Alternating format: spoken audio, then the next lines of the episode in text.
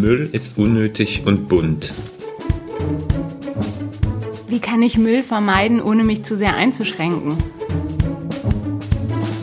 Macht keinen Mist und hört auf mit dem Müll.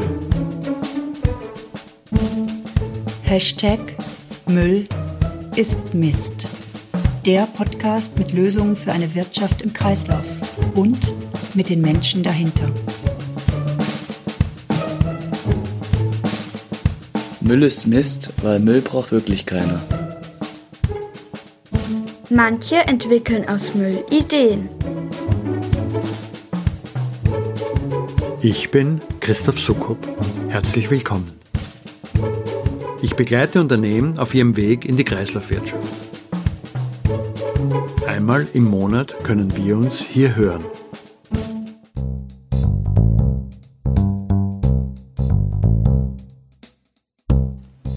Müll war ursprünglich das, was durch Mittelhochdeutsch Müllen, also zerstoßen, zerreiben, zum Beispiel in einer Mühle entstanden war. Aus dem brauchbaren Mehl wurde der unbrauchbare Siebrest vom Müller entfernt.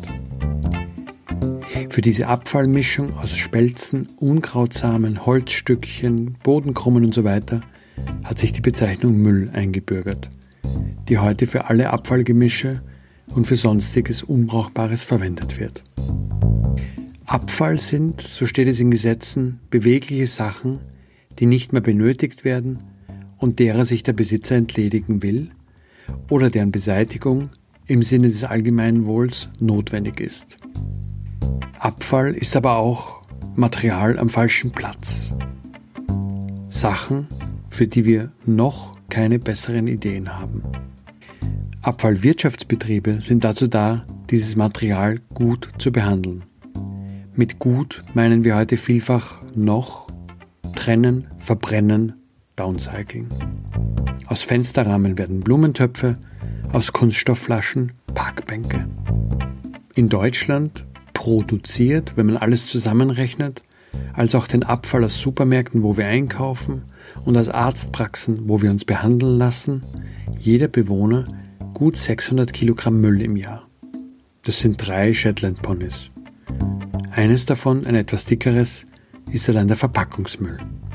In Österreich sind die drei Ponys etwas magerer. 550 Kilo sind es dort pro Kopf. Die in der Schweiz dafür sind wiederum etwas besser genährt. 700 Kilogramm sind es nämlich da. Wie wäre es, wenn es uns gelänge, die Materialien wieder zurückzuholen, die in den von uns benutzten Produkten, in den Gebäuden, in denen wir wohnen und arbeiten, stecken. Nur um ihnen ein neues, zweites und ein drittes, viertes Leben zu geben. Die Berliner Stadtreinigung BSR versucht mit ihrer Nochmal in Berlin-Reinigendorf genau das. Sachen, derer sich der Besitzer entledigen will, die also genau genommen Abfall wären, zurück in den Kreislauf zu bringen.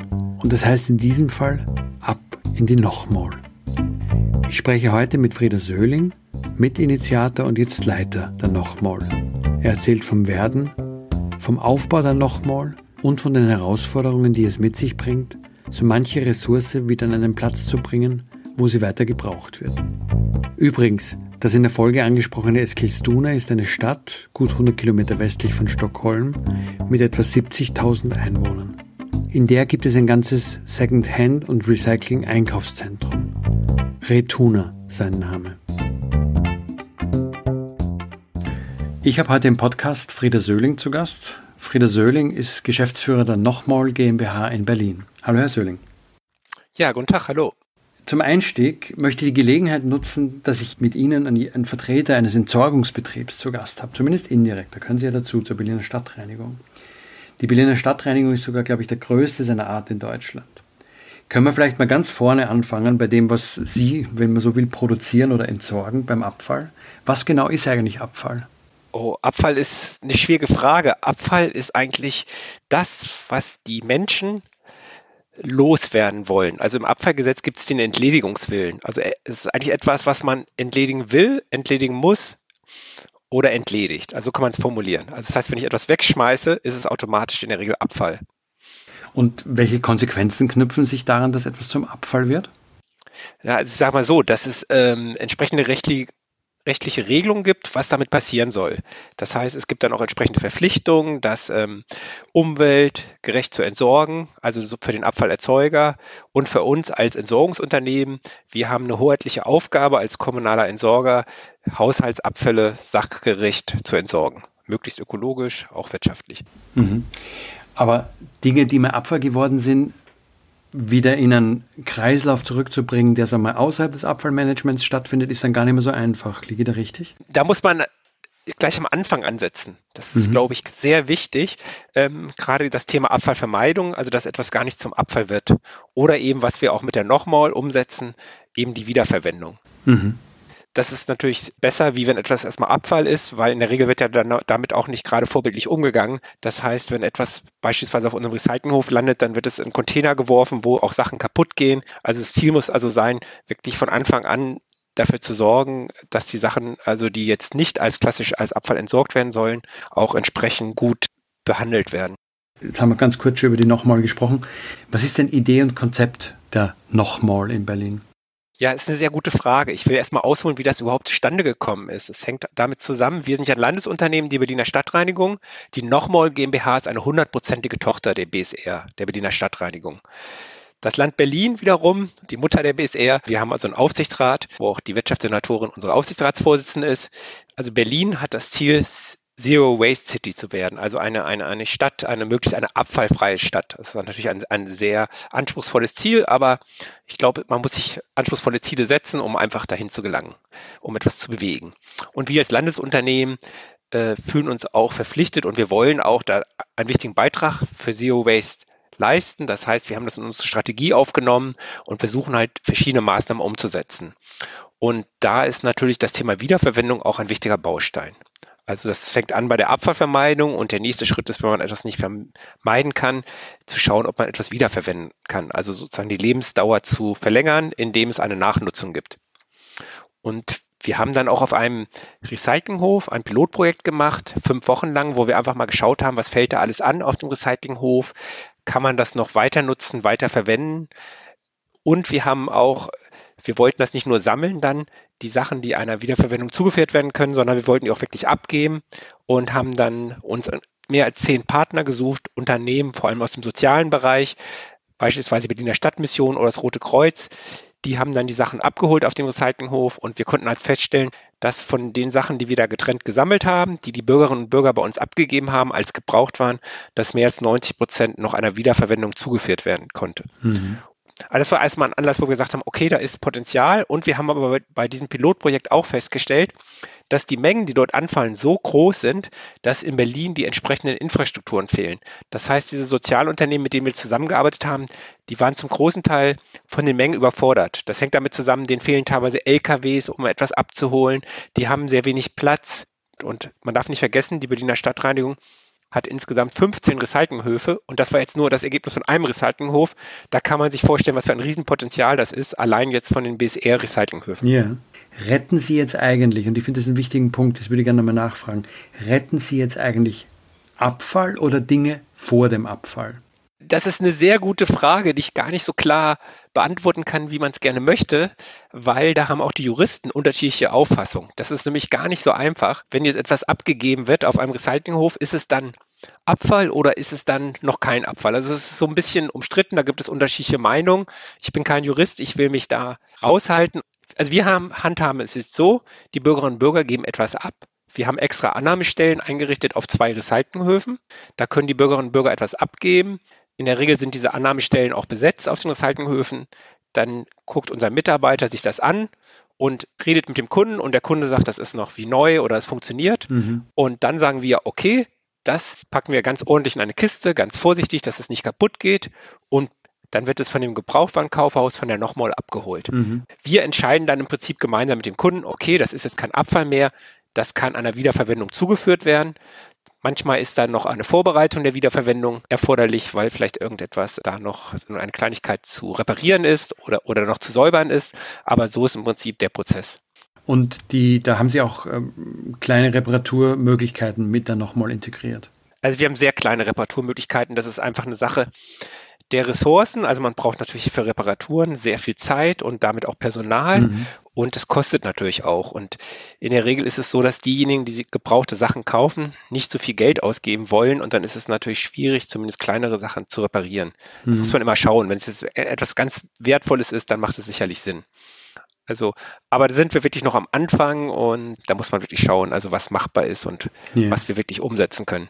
Da gibt es in Wien eine ganz schöne Initiative, die auch ziemlich eingeschlagen hat, jetzt über Covid lustigerweise. Da werden Reparaturgutscheine verteilt an Menschen, die die einlösen können in Reparaturbetrieben. Und je nach Wert der Reparatur oder nach, nach Preis der Reparatur gibt es, glaube ich, 50 oder 100 Euro dazu, die die Stadt übernimmt. Solche Modelle sind natürlich dann interessant, um das sozusagen weiterzudenken und da auch noch vielleicht sogar mehr wirklich auch wieder in den Kreislauf bringen zu können. Aber wir sind noch ganz am Anfang von dem Projekt. Also darf man nicht vergessen, wir haben also noch viele Möglichkeiten und wir haben, sind auch wirklich erst letztes Jahr gestartet. Letztes Jahr haben wir den Auftrag von unserem Vorstand bekommen, dass wir ein Konzept für ein Gebrauchtwarenkaufhaus erstellen sollen. Dann hat ein Kollege und ich, wir haben dann zusammen ein Konzept erstellt. Was war uns wichtig? Uns war wichtig, dass wir zeigen, dass so etwas funktionieren kann. Also wir haben schon das, den Anspruch, dass wir mittelfristig schwarze Zahlen schreiben wollen. Wir wollen unsere Kosten decken. Wir haben auch den Anspruch gehabt, dass es eine gewisse Größe hat. Also wir haben mal gesagt, okay, wir wollen so 2000 Quadratmeter bis 3000 Quadratmeter inklusive Außenbereiche an Fläche haben, mhm. einfach damit wir Möglichkeiten haben zu gestalten. Also nicht nur zu verkaufen, sondern auch viel mehr dort anbieten zu können. Das war auch nochmal ein wichtiger Aspekt. Wir haben auch gesagt, wir wollen neue Arbeitsplätze schaffen. Uns war klar, wir können das nicht im Rahmen der Berliner Stadtreinigung umsetzen. Wir müssen das über eine extra GmbH machen. Einfach vor dem Hintergrund Flexibilität und auch Wirtschaftlichkeit, dass wir einfach andere Spielräume haben. Das war ein ganz wichtiger Aspekt. Und wir verfolgen auch mit dem Gebrauchtwarenkaufhaus, das haben wir auch in unser Konzept aufgenommen, das Ziel, Ressourcen zu schonen. Wir haben angesetzt, dass wir pro Jahr 17.000 Kubikmeter Abfälle einsparen wollen und 4.000 Tonnen CO2 vermeiden wollen. Mhm. Das waren so wirklich wichtige Aspekte. Und wir wollten auch dass es ein Erlebnisort wird. Das heißt, wir sehen auch das Thema Bildung ganz vorne.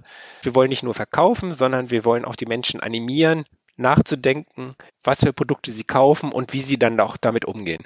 Das war uns ein ganz wichtiger Aspekt. Mit diesem Ansatz sind wir dann zum Vorstand gegangen und der hat das bewilligt und dann sind wir in den Aufsichtsrat gegangen, der das eben auch zugestimmt hat und dann war der Weg frei, letztendlich zu sagen, okay, jetzt suchen wir uns einen Standort. Da war uns auch wichtig, dass es nicht am Stadtrand ist, einigermaßen gut zu erreichen mit öffentlichen Verkehrsmitteln, dass es Parkplätze gibt, Laufkundschaft, das waren erstmal so die Anforderungen und da, auf dieser Basis haben wir dann wirklich gestartet mit der Suche.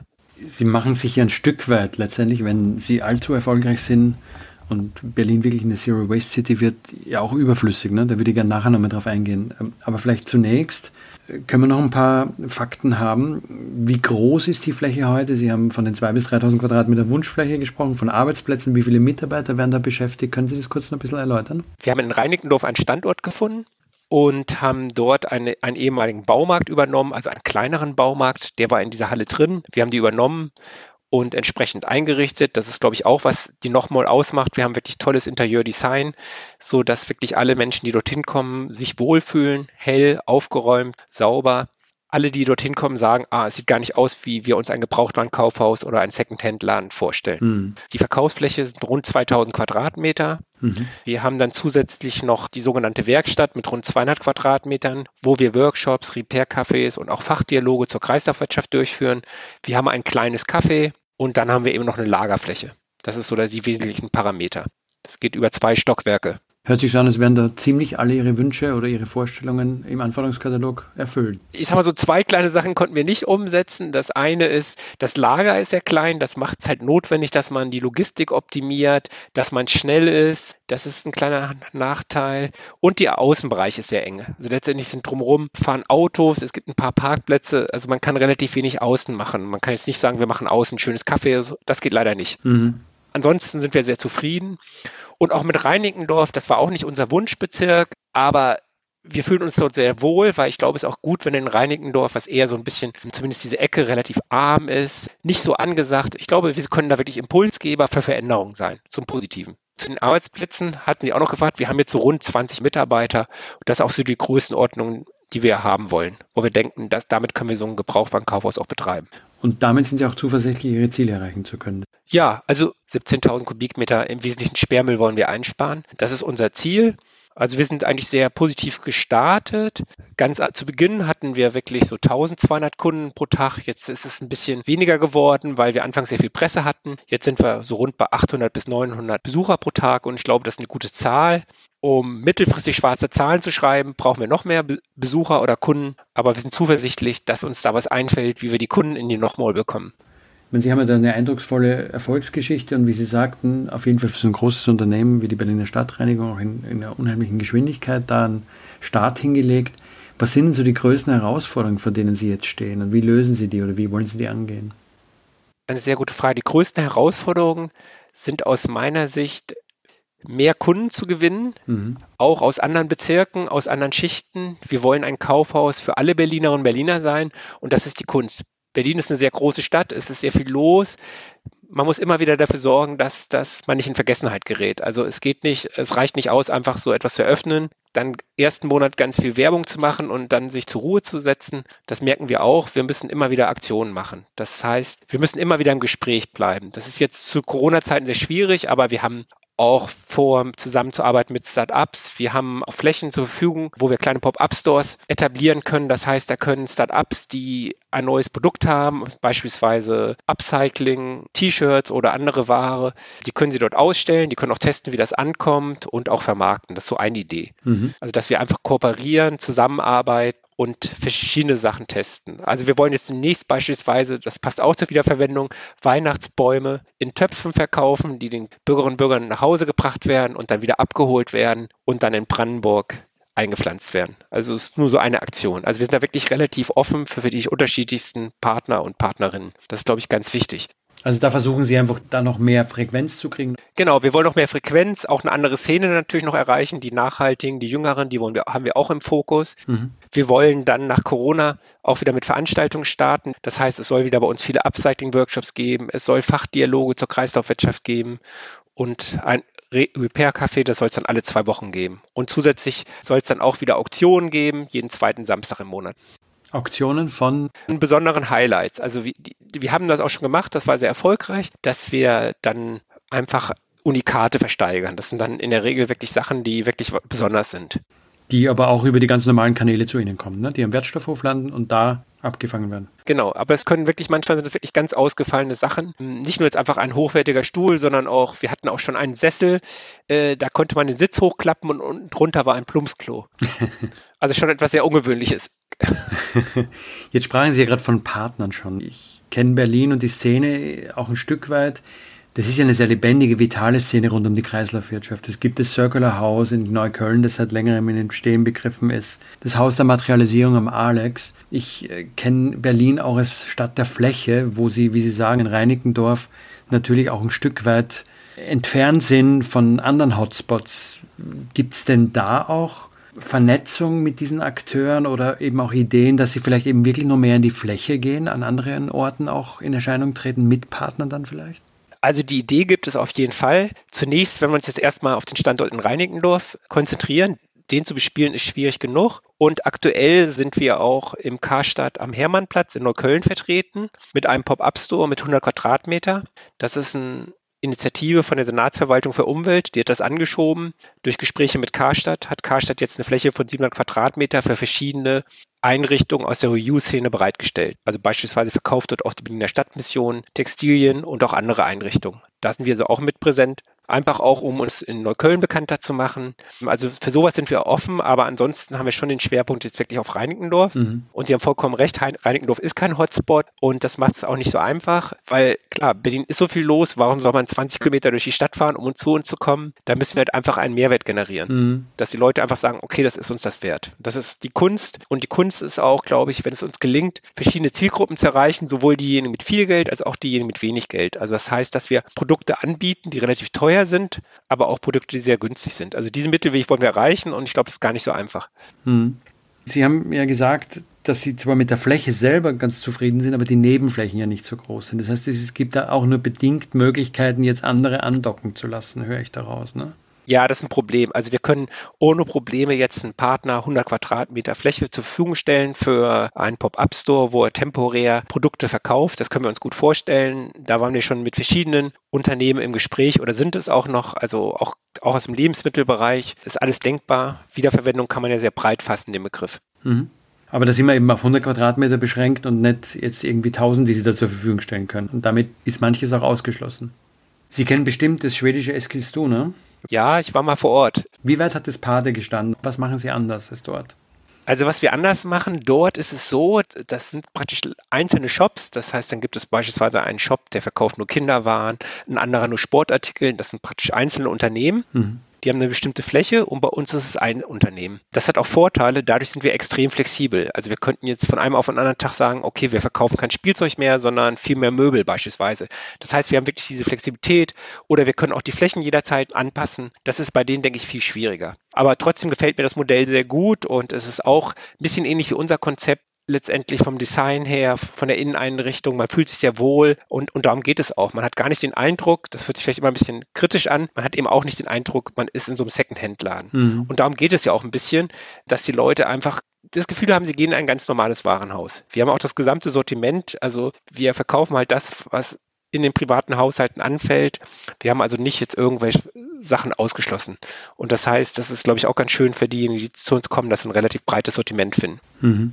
Mhm. Aber natürlich nicht planbar in dem Sinne, wie wenn ich zum Unternehmen gehe, das mir Neuware anbietet. Das macht es auch schwer für uns. Naja gut, aber Sie sagen ja auch, wir versuchen da ein Stück weit einen Gesinnungswandel hinzukriegen bei den Menschen, dass es vielleicht auch schick wird, genau das zu tun. Und mein Flohmärkte, alle Menschen, die Flohmärkte lieben, wissen das, tun genau das. Das ist schick, dahin zu gehen und da auch mal was zu entdecken und zu, zu stöbern.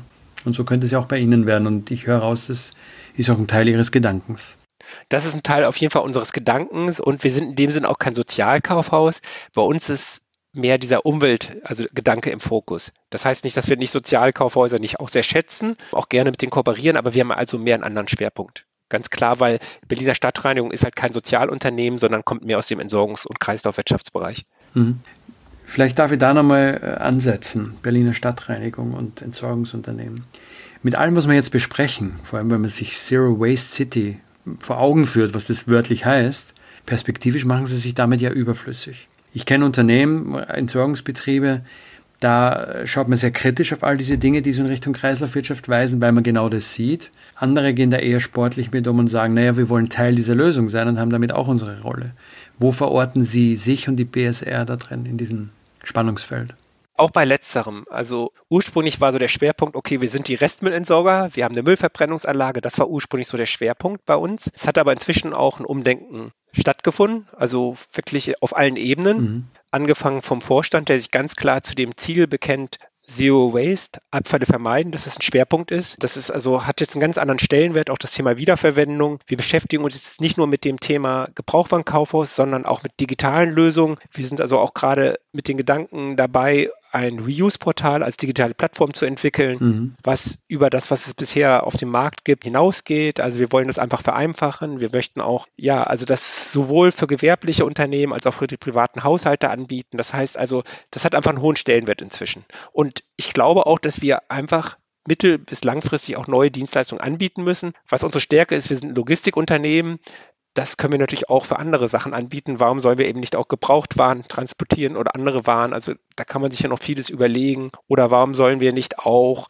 mehr in diesem Bereich Digitalisierung mhm. eine wichtige Rolle einnehmen? Stadtsauberkeit wird nach wie vor eine große Rolle spielen. Ich glaube, auch wenn es weniger Abfall gibt, es wird immer Schmutz geben. Also das heißt, das Thema Sauberkeit ähm, wird immer ein Thema sein. Mhm. Können Sie den Wandel an irgendwas festmachen? War das eine politische Entscheidung? Da, gab es da einen personellen Wechsel? Was, was waren da die Faktoren, die diesen Wandel bewirkt haben? Ich glaube, mehrere Faktoren. Das eine ist, klar, unser Vorstand hat gewechselt. Wir haben jetzt eine rot-rot-grüne Regierung seit einigen Jahren in Berlin. Das hat sicherlich auch nochmal eine Rolle gespielt. Aber ich glaube, würde ich jetzt mal behaupten, der gesellschaftliche Wandel spielt fast noch eine größere Rolle. Da hat sich ja auch ein Umdenken also erfolgt, sei das mit Fridays for Future oder schon davor. Die Akzeptanz ist einfach gestiegen für das Thema Nachhaltigkeit und Kreislaufwirtschaft. Mhm. Also während das vielleicht in den 90er Jahren eher so eine kleinere Gruppe war, ist es jetzt doch mehr oder weniger in der Mitte der Gesellschaft angekommen. Ist natürlich noch nicht so, dass jetzt alle das umsetzen und es wird sicherlich nach Corona auch wieder fast genauso viel geflogen wie vorher. Aber ich glaube, es ist schon irgendwie fast allen Menschen oder sehr vielen Menschen klar, okay, wir müssen etwas gegen den Klimawandel tun. Wir müssen an die nächste Generation und übernächste Generation denken, eine enkeltaugliche Umsetzung bereitstellen. Also wir müssen, sage ich mal, einfach da aktiv sein. Ich würde zum Schluss so gern noch persönlicher fragen. Und zwar, wie Ihr eigener Bezug jetzt zu den Themen, über die wir gesprochen haben. Im Großen könnte man ja sagen Circular Economy, Kreislaufwirtschaft, aber eben auch dieser Abfall, Verwertung, Weiternutzungsgedanke, also wie Ihr eigener Bezug dahin entstanden ist oder wo der herkommt und wo Sie vielleicht auch erstmals solchen Ideen begegnet sind, Sie persönlich. Ja, ist eine sehr gute Frage. Also ich bin bei der Berliner Stadtreinigung seit 2010 für das Thema Innovation, neue Ideen zuständig und in diesem Kontext habe ich einfach, einfach meinen Horizont mal erweitert. Ich habe einfach mal geschaut, wer beschäftigt sich mit Ideen. Bin, bin im Zusammenhang mit der Suche nach Innovationen und Ideen, nach kreativen Köpfen bin ich auf Designhochschulen gestoßen und habe einfach gemerkt, dass diese Designstudierenden einfach wirklich ganz anders denken als wir, ich sag mal aus der Abfallbranche. Einfach die Sachen richtig neu denken, neue Dienstleistungen, einfach alles hinterfragen. Das hat mir sehr gut gefallen und daraus sind sehr, sehr viele Projekte mit Designstudierenden entstanden, mit der Fachhochschule Potsdam, mit der Kunsthochschule Weißensee und anderen Hochschulen. Nur so um, um ein, ein Beispiel zu zeigen, dann ist der Kontakt letztendlich immer mehr gewachsen, auch in diese Kreativszene, die jetzt auch mitverantwortlich ist für dieses Haus der Materialisierung. Ich kenne die Leute von dem Circular Economy Haus. Also ich glaube, das ist eine sehr enge Vernetzung und das hat mich immer mehr bewegt, auch zu zeigen, dass die BSR auch innovativ sein kann. Wir haben auch ein unternehmenseigenes Ideenlabor gegründet, wo wir wie so ein Think Tank also wirklich über überlegen, was, was können wir machen, was für Ideen sollten wir weiterverfolgen. Wir geben auch Startups die Chance, sich vor uns zu präsentieren. Also das heißt, das ist, hat also bei mir auch wirklich, hat mich dazu bewegt, einfach neu zu denken und sehr offen und breit. Mhm. Also das heißt so die Kombination aus Innovation, mit der Branche, in der Sie tätig sind, mit Ihrem Innovationsthema ja. und dem Thema Nachhaltigkeit, also in diesem Dreiklang. Also genau, jetzt würde ich sagen beides. Also Innovation und Nachhaltigkeit. Und das, glaube ich, auch hat auch die Digitalisierung ermöglicht. Es gibt ja immer mehr Startups. Äh, ich sage mal fast wöchentlich bin ich im Gespräch mit Startups, die eben wie diese dieses Startup, was sich mit den Weihnachtsbäumen beschäftigt, oder jetzt hatte ich konkret eins mit äh, Mehrwegwindeln. Also es, es tut sich da unheimlich viel von, von wirklich jungen Köpfen, die einfach was bewegen wollen. Mhm. Und das ist ein bisschen auch ein Zeitgeist, ist natürlich nur ein Ausschnitt, ähm, aber ich bin da sehr optimistisch, dass, dass da wirklich sich viel ändern wird zum Positiven. Dass der Zeitgeist möglicherweise nicht mehr so schnell weggeht. Ich hoffe es, ja, ich hoffe es. Klimawandel, ja. Ich hoffe es. Ja. Das gibt mir auch Kraft einfach, ja. dass so viele junge Leute einfach etwas bewegen wollen. Ja, das hört sich auch so an, als hätte sich da irgendwo ein Feuer gepackt das sich da jetzt auch brennen und rennen lässt. Ja. Ja, herzlichen Dank für das Gespräch. Ich fand es sehr informativ und Dankeschön für die Zeit, die Sie sich genommen haben. Dankeschön. Das war's für heute. Nächsten Monat gibt es eine neue Folge. Sie finden sie auf www.müllistmist.org. Müll mit UE und auf allen bekannten, gut sortierten Podcast-Plattformen. Am besten gleich abonnieren.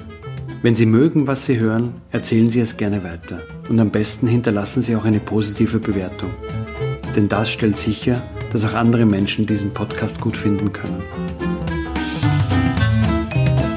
Sie können mir Ihre Anregungen, Rückmeldungen oder Themenvorschläge per E-Mail schicken. Die Adresse dafür geht.doch at müllistmist.org. Müll mit UE.